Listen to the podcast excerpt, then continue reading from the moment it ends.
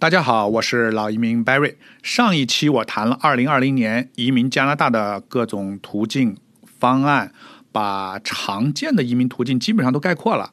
除了移民以外，加拿大最吸引人的是留学。加拿大吸引全世界留学生最大的一个优点就是它的毕业工签。留学生毕业后，你可以留在加拿大工作。这个工签是开放的，你可以选择给任何雇主工作，你可以去加拿大任何城市工作，而且不需要申请 l i m i 我们知道 l i m i 是比较麻烦的 l i m i 是指加拿大的雇主他要雇不到本地人，他才能呃雇海外或者是这种啊海外拿工签来工作的人，那么他需要到呃加拿大政府去申请的，而且审批审核都是比较麻烦、比较严格的啊。所以呢，留学生呃在这样一来呢，留学生又有了。加拿大的学历又有了宝贵的加拿大工作经验，未来申请移民就是个时间早晚的问题。呃，最近加拿大政府为了更吸引留学生移民，又降低了毕业工签的要求，允许留学生回国申请。那这么一期这一期呢，我就来谈一谈毕业工签的优点和申请的一些几个要点。加拿大政府它最近修改了毕业工签的申请要求，允许毕业的留学生。在海外申请，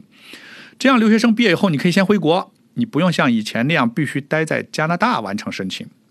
留学生申请工签以后，在等待期间，只要现有的学签啊，就是那个大签没有过期，就可以在加拿大合法工作了。也就是说，只要你在学签过期前申请了毕业工签，你申请完以后你就可以工作，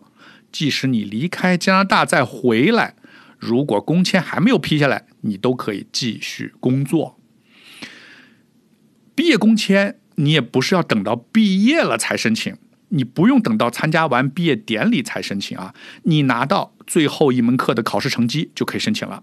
如果没有考试啊，比如说你是实习一下，或者是你要是做完一门课的一个大作业啊，你就完成了所有学业要求了，你可以提前啊，你完成这个作业或实习结束以后，你可以提前让学校出一份证明，确认你完成了所有学业的要求。有了学校这个证明信，你就可以开始申请毕业工签了，不用等到成绩单下来，更不用等到毕业典礼。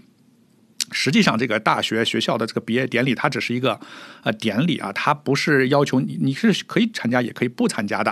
啊，这个毕业证书和学位证书，如果你不参加的话，他一般会给你选择，你要不要到学校去取？你如果走了，他会邮寄给你的。啊，我相信所有的学校都是这样的。越早申请工签的好处就是越早可以开始工作。啊，注意我前面说了，等待期间你就可以工作了。所以，如果你早一点计划，你可以更早的可以开始找工作，你不用等到毕业了才开始发简历找工作。现在，美国和其他一些国家对留学生的限制越来越多，而加拿大呢却越来越开放。越来越欢迎留学生留下来，那么这样的强烈对比，造成了近四年以来啊，也就是从特朗普上台那个时候开始啊，造成了近四年以来，全世界各地来加拿大留学生的留学的留学生呈井喷式的增长。加拿大移民部二零二一年更要达到每三年接受移民一百万的目标，小土豆甚至提出了一百二十万的目标啊，这个国会还没通过啊，但可见未来。未来我们预见加拿大需要大量的移民，留学生的政策会一直保持现现有的这种开放的理念。呃，好，我这期话题就说到这里，下一期我继续说啊，说哪些学校可以申请毕业工签，不是所有的学校毕业了都能申请的。欢迎关注，我是老移民 Barry，我的微信号是 CN Visa，感谢收听，下一期再见。